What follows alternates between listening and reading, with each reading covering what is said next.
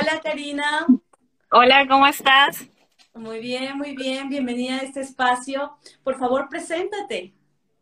Bueno, me presento. Mi nombre es Karina Herrera, soy psicóloga. Em, estudié en Honduras y ahora vivo en Holanda. Saqué una maestría en sexología y en psicoanálisis en España. Y eh, me dedico a lo que es terapia de pareja. Me gusta mucho trabajar con parejas.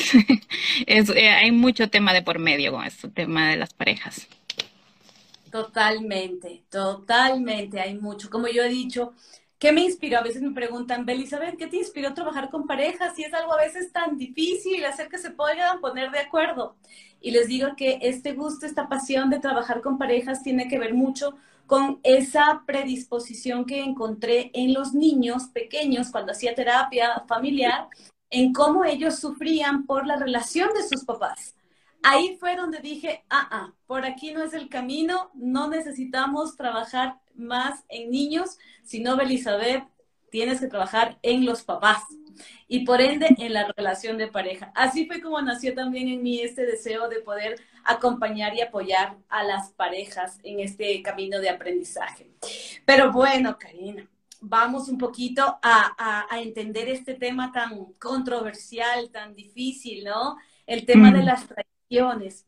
¿Qué pasa con la pareja cuando existe una traición? Se pierde la confianza. Es que, bueno, desde antes de, ese sería el tema principal, ¿no? Pasa que se pierde la confianza. Desde antes, incluso, ya ha habido un eslabón perdido, por así decirlo. Ya eh, hay una falta de comunicación y ya entra una persona nueva dentro de la pareja y ahí es donde empieza todo este proceso. Cuando te das cuenta de que te fueron infiel, definitivamente ya no confías más en esta persona y tienes el sentimiento de traición, empiezan muchas eh, emociones a girar alrededor acerca de por qué me fue infiel, hay, muchos pensamientos, eh, la desilusión, ¿no? De si tenías una imagen de que tu pareja iba a ser perfecta o de que ibas a vivir felices para toda la vida, como nos cuentan en los cuentos de hadas, y de repente sucede esto, entonces eh, caer, ¿no? Y enfrentar esa situación es súper doloroso. Y aparte, eh, el hecho de que a la persona que amas, a la persona a la que le has confiado tanto, te haga esto. Y ahí entra un montón de conflictos, conflictos personales y los conflictos con la pareja, ¿no? A raíz de esta infidelidad. Totalmente. Y yo digo, como tú decías hace un momentito, porque a veces nos preguntan, pero bueno, ¿cuándo empieza una traición? Y yo les digo, la traición no, no empieza cuando te traicionaron. Sí, empieza de antes, definitivamente. La traición empieza antes, cuando tal vez tú dejaste de construir, tú y tu pareja, obviamente, ¿no? Dejaste de construir esa conexión de dos. Yo creo que ahí empieza una traición o una deslealtad, por decirlo de alguna forma, para que no suene tan, tan eh, igualitario, ¿no? Porque una traición genera mucho dolor. Pero antes de que haya pasado esto, de que esté una tercera persona en esta relación de dos, definitivamente es porque ya se vivió algún nivel de desconexión y ahí es donde yo digo, existe una deslealtad previa a la relación de pareja y ahí es para mí donde yo he notado que empieza todo este construir de eh, el, desencadenar una situación de infidelidad, de traición. Desde mi punto de vista, uh, Cari, yo he notado que en las parejas que viven esta infidelidad existe mucho este deseo Primero, de esta deslealtad que existe antes en la relación. Segundo, empieza a haber una condición en la que empiezas a poner atención más a estímulos externos, empiezas a tener una condición más sobre lo que buscas encontrar atractivo, interesante, llamativo en otra persona. Y de ahí viene el hecho de poder construir una situación diferente, donde de una u otra manera te das cuenta que cuando tienes esta relación con esta otra persona, definitivamente empiezas por un interés eh, muy, muy sencillo, muy simple, que va cautivando más y más y más tu atención y no te diste cuenta cuando ya estuviste más metido en una relación paralela a la relación formal.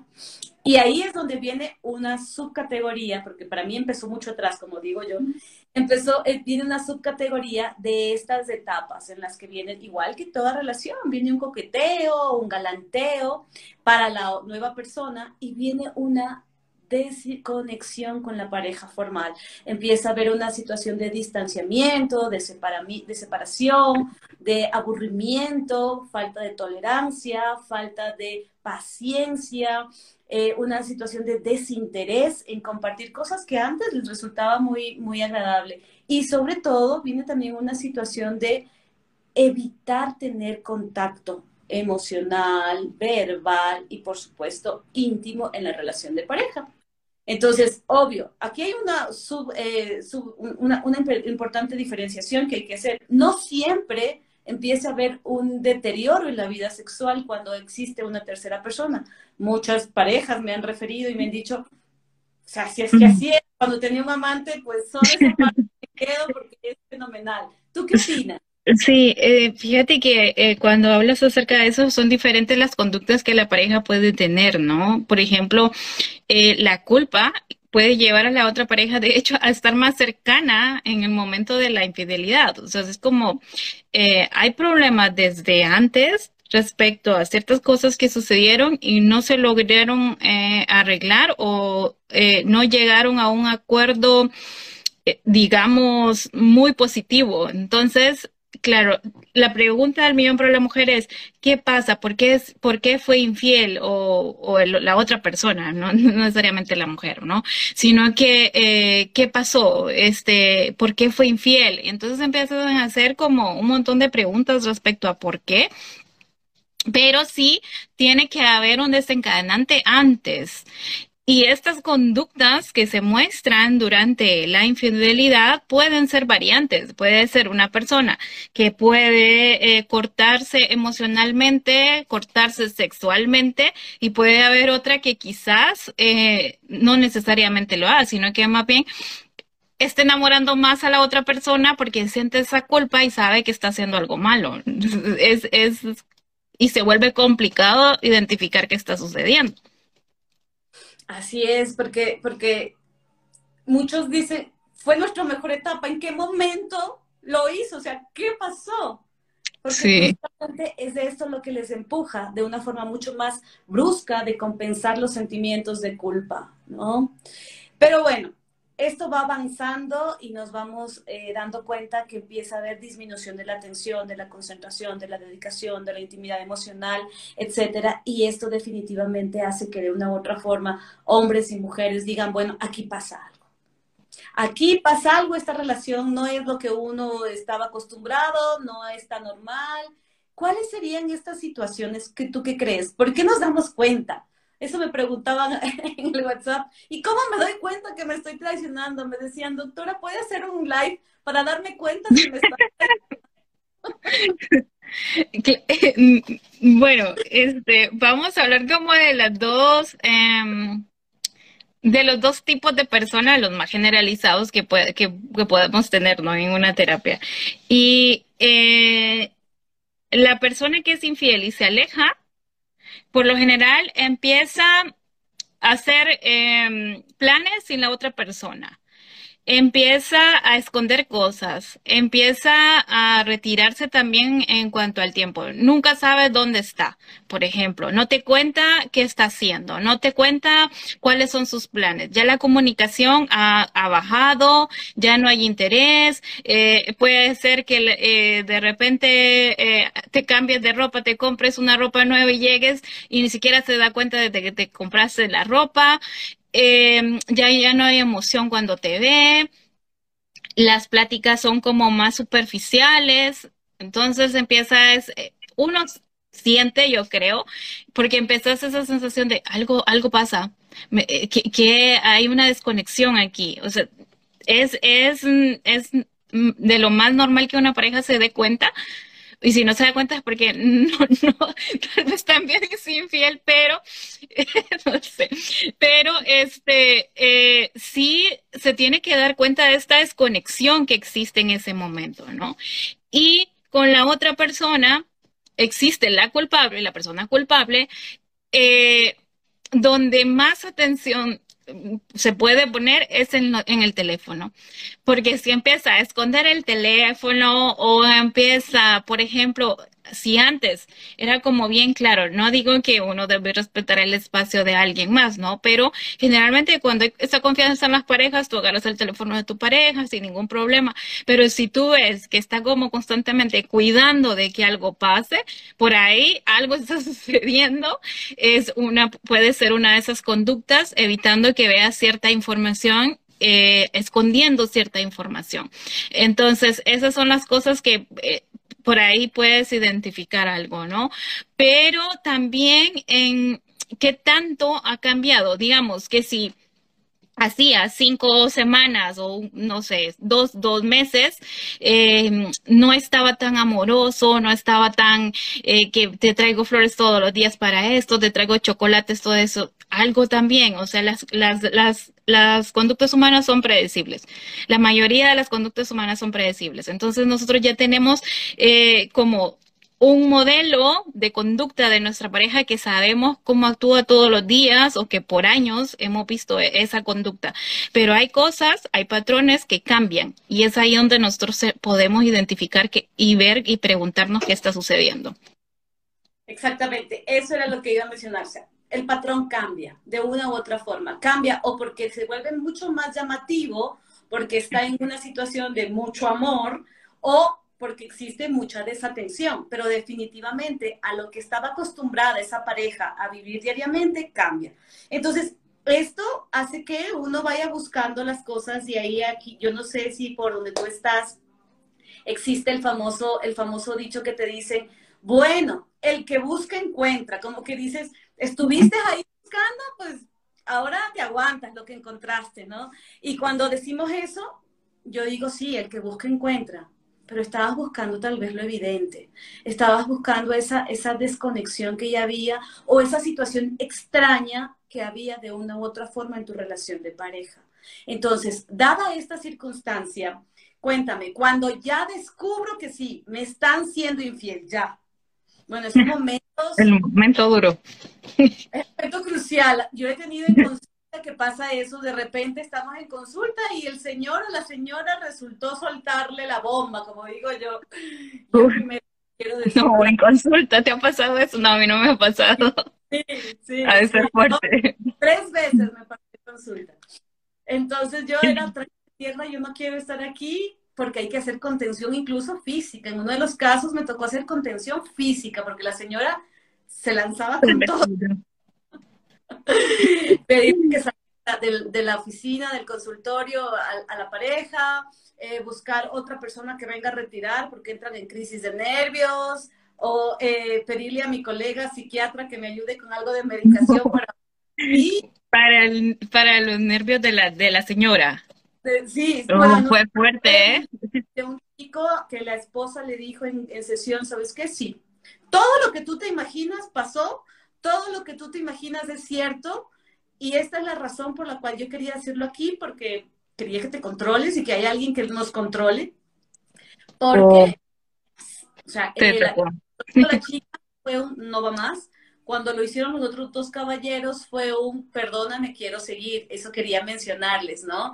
Se me dio esta, esta coyuntura en la consulta y marcó una diferencia entre la forma de afrontar también una infidelidad desde el rol masculino y desde el rol femenino. Hay diferencias de afrontamiento de estas coyunturas de la traición, ¿no? Ya vamos a hablar un poquito más adelante. Pero, Cari, cuéntame, ¿qué pasa ese momento adentro? Me dicen, me rompo, siento que me rompo. ¿Tú qué me dices? Bueno, si estás en la situación en donde la persona te dice, em, te he sido infiel, o estoy saliendo con alguien más, o, ya de repente ya te está diciendo terminemos porque ya yo estoy con otra persona. Yo creo que lo importante es eh, tratar, aunque es muy difícil porque claro, la emoción es está a flor de piel y obviamente entras en una crisis increíble, ¿no? Cuando llega eh, esas palabras y me imagino que hay mucho, muchas mm, maneras en cómo la, la, la, persona lo confronta. Por ejemplo, en este caso, la señora eh, quiso golpear al, al, al, hombre, pero puede ser que otra persona eh, se siente y se quede, esto no es verdad, esto no es cierto, no, no puede aceptar esa realidad. Pero lo importante es tratar de mantenerse controlado, ¿no? Controlar la emoción, escuchar, saber qué ha ocurrido, ¿no? Eh, y no culparse, porque empezamos como, ¿y por qué? ¿Para qué? ¿Y qué hice mal? Es lo primero, ¿qué hice mal? Pero no, no es culpa de nosotros, no fue nuestra decisión hacer esas cosas. Entonces, no culparse, darse. que te interrumpa, pero ahí, en ese punto crucial, cuando ya le dicen, mira, aquí tengo las pruebas, esto estás haciendo, hombres y mujeres, hay una etapa en el que la persona que traiciona dice, no, eso que tú estás leyendo ahí, o esas fotos, no soy yo. Sí, la negación, la negación. No, de hecho, yo, yo escuché un caso de, de que eso sí, yo, para mí fue, es, en serio esto sucedió porque es un caso de una chica que vio al hombre serle infiel y cuando le dice, le, no, no, no, no, no, yo no fui, yo no fui, yo no fui, yo no fui, yo no fui, no fui. Y se le negó tanto que ella lo terminó creyendo que no, que no había sido. Entonces, claro, también había un deseo de ella de, que eso no fuese real, ¿no? Pero eh, yo creo que es importante, ¿no? Este, el permitirse eh, o darse ese tiempo para saber y reflexionar qué debo hacer. Exactamente.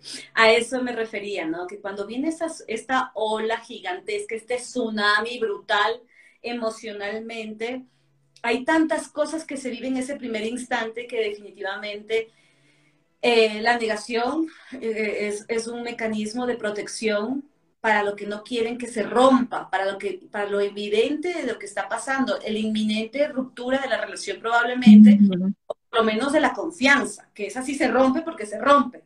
sí, hay que trabajarla.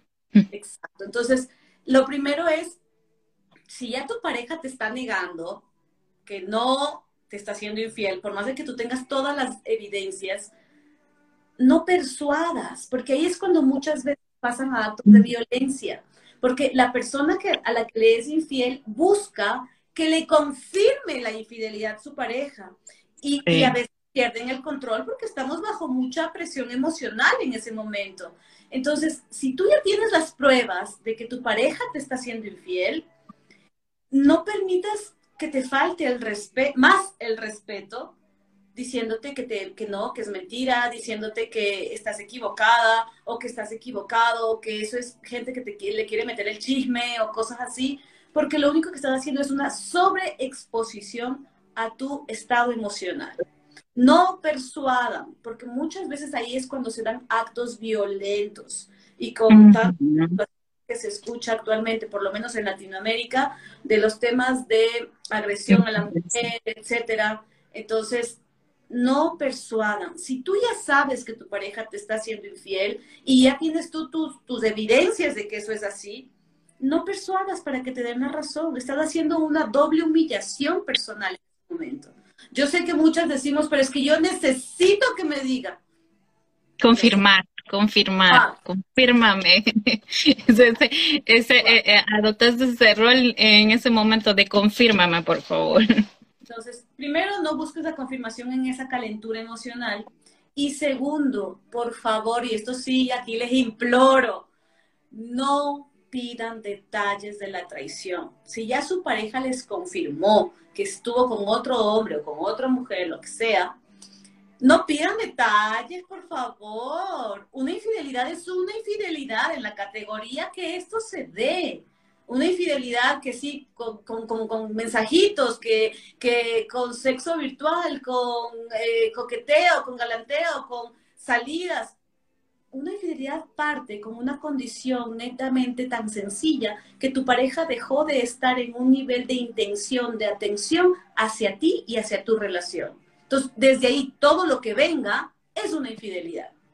Entonces, no te humilles, amiga, amigo, pidiendo que te den detalles, por favor. Y sí, fíjate que entra esa, esa curiosidad, ¿no? Pero al final, eh, esa curiosidad también eh, puede llevar a esta persona a, ponerse en una posición de eh, tal vez tenía esto y yo no tenía lo otro, o tal vez eh, esto lo logró así y yo no lo había logrado de esta forma. Entonces hay una comparación con la persona con quien eh, te engañó y quizás ni al caso, o sea, son personas totalmente diferentes, solo que en la situación eh, obviamente no estás pensando claro y eso se vuelve un problema para ti. Y ahí es donde empieza el martirio más grande, porque empiezas a querer como que cuadrar piezas, ¿no? Mm. En que empiezas a querer tener toda la información de tu pareja que te fue infiel para poder armar tu rompecabezas. Y yo le suelo decir, ¿qué quieres armar si tal vez todo está desarmado incluso antes de la traición? No intentes armar algo que te va a lastimar. Pero Ikari, cuéntame, ¿perdonamos o no perdonamos? ¿De qué depende?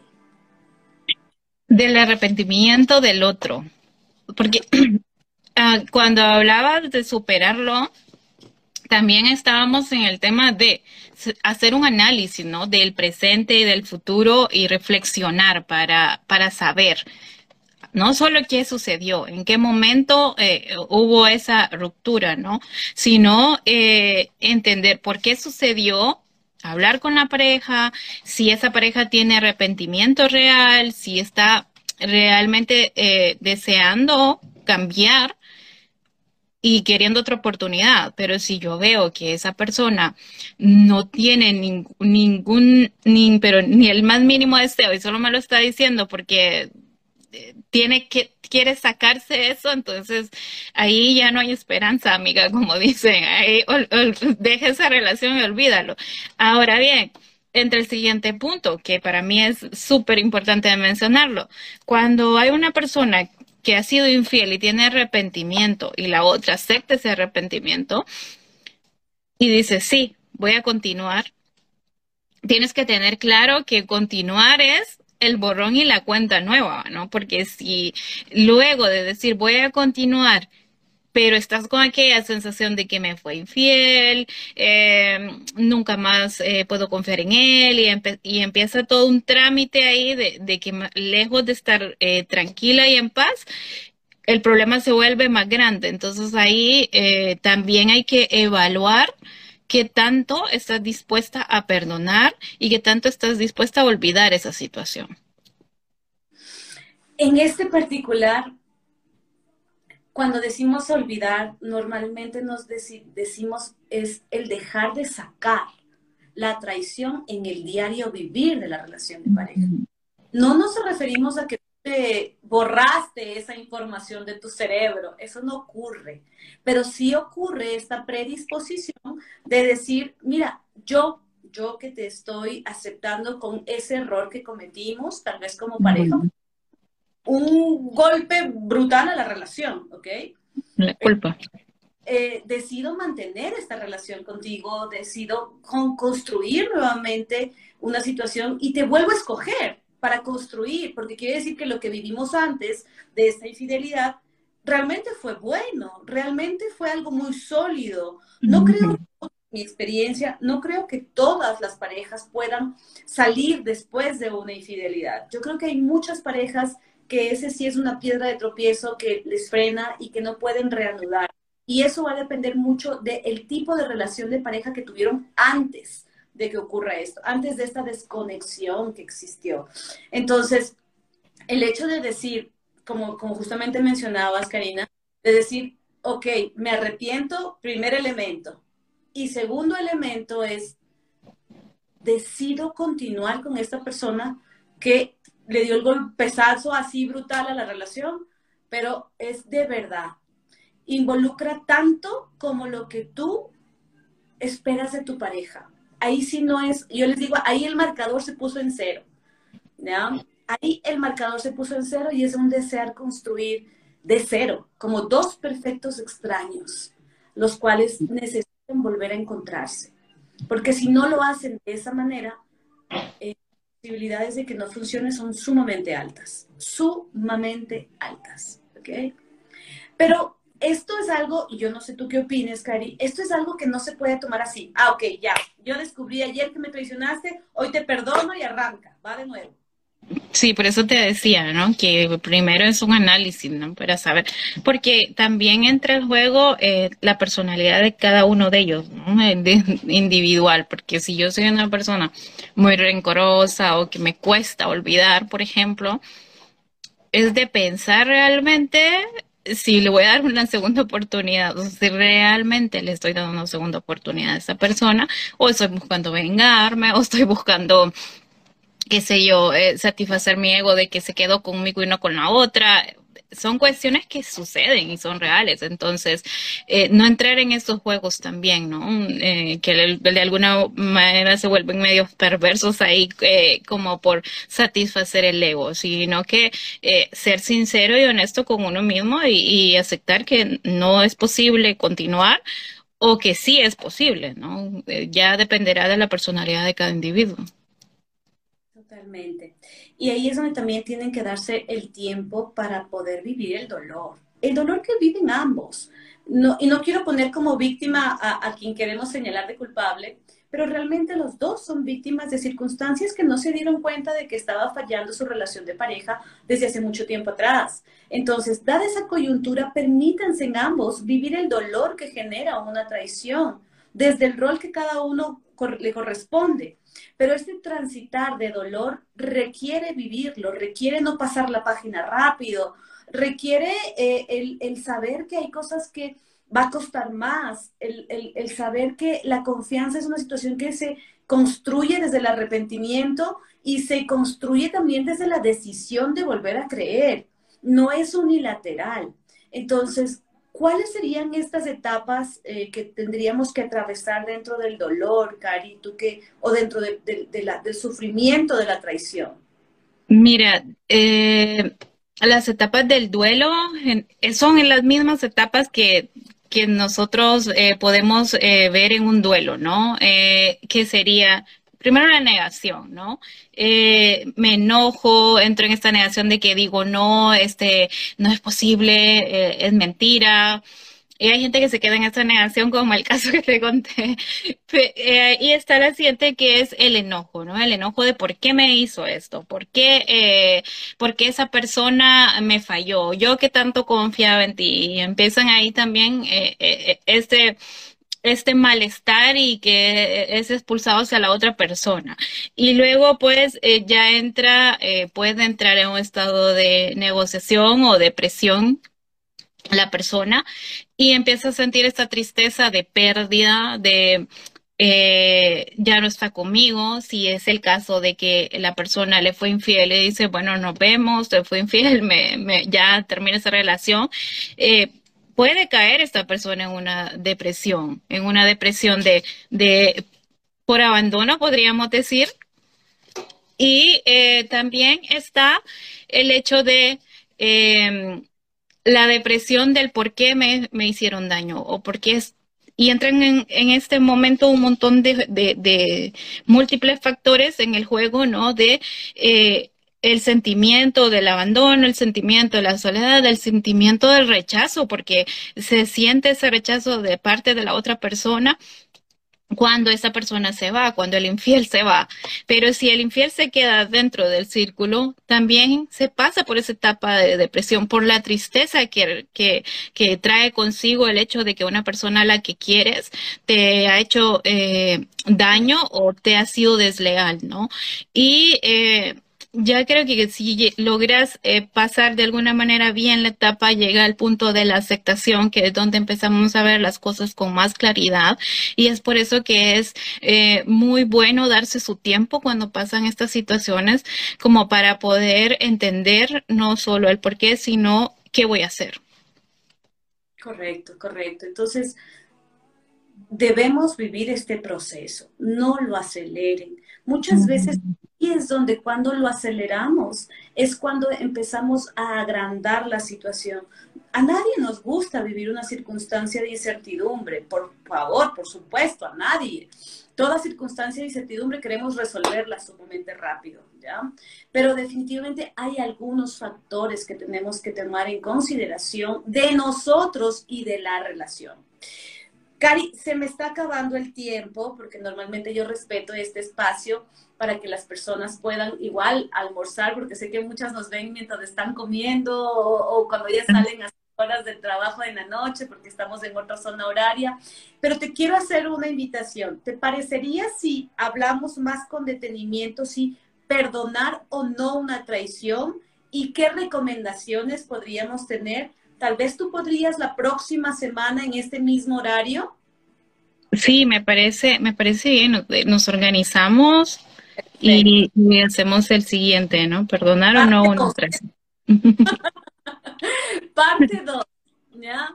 Entonces, por favor, querida comunidad, quien lo está viendo en directo, quien lo va a ver en diferido, vamos a hablar la segunda parte de esto, pero ahora sí enfocado en, en si en verdad perdono o no perdono. ¿Cuáles son las cosas que tenemos que poner en la balanza para saber qué se inclina y cómo tomar la decisión de si es que lo puedo hacer? Inclusive, justamente desde lo que mencionó Karina, ¿qué personalidad tengo?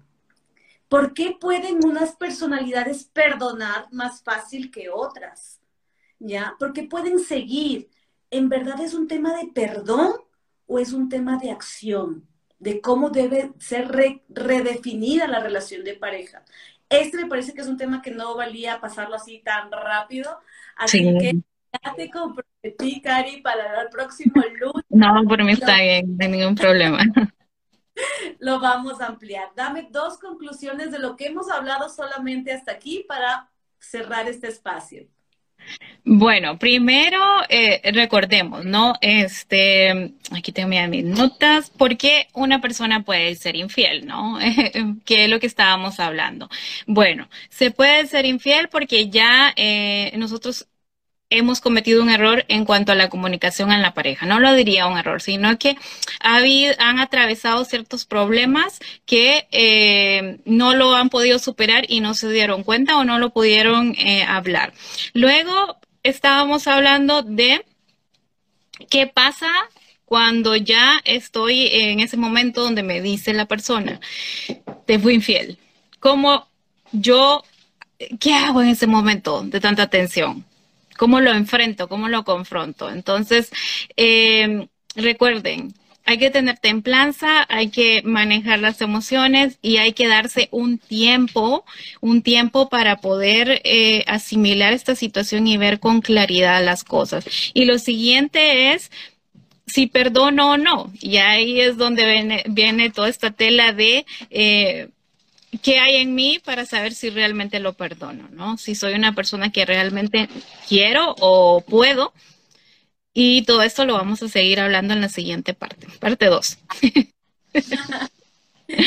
Igualmente, para yo cerrar, les quería decir, por esencia, la especie humana no es una especie monógama. Mm. No tenemos ese ¿ok? Eh, entonces, el tema de la fidelidad es un concepto básicamente de decisión. Así que hay que poner en la balanza qué cosas, qué circunstancias tuvimos que afrontar como pareja para que existan eh, este, este quiebre ¿ya? De, de ese equilibrio que teníamos antes y que pues uno u otro haya buscado otra situación de vivir paralela como lo es una infidelidad. Entonces, la próxima semana estaremos hablando justamente de perdonar o no una infidelidad, ¿ok? ¿Qué factores influyen para ayudarles justamente a que ustedes tengan una orientación más clara para todas aquellas personas que sabemos que si atraviesan esto es un golpe muy fuerte, muy duro para sí mismos y para la relación de pareja. Así que los esperamos el próximo lunes en este mismo espacio para poder seguir aprendiendo juntos. Muchas gracias. Gracias, gracias a ti por este espacio igual. Eh, es em, muy motivador, ¿no? Compartir estos tipos de temas porque realmente son muy importantes y muy bonitos. Y, y es que son súper amplios, son súper amplios. Sumamente amplios. Listo, cuídense mucho. Nos vemos la próxima semana. Nos vemos.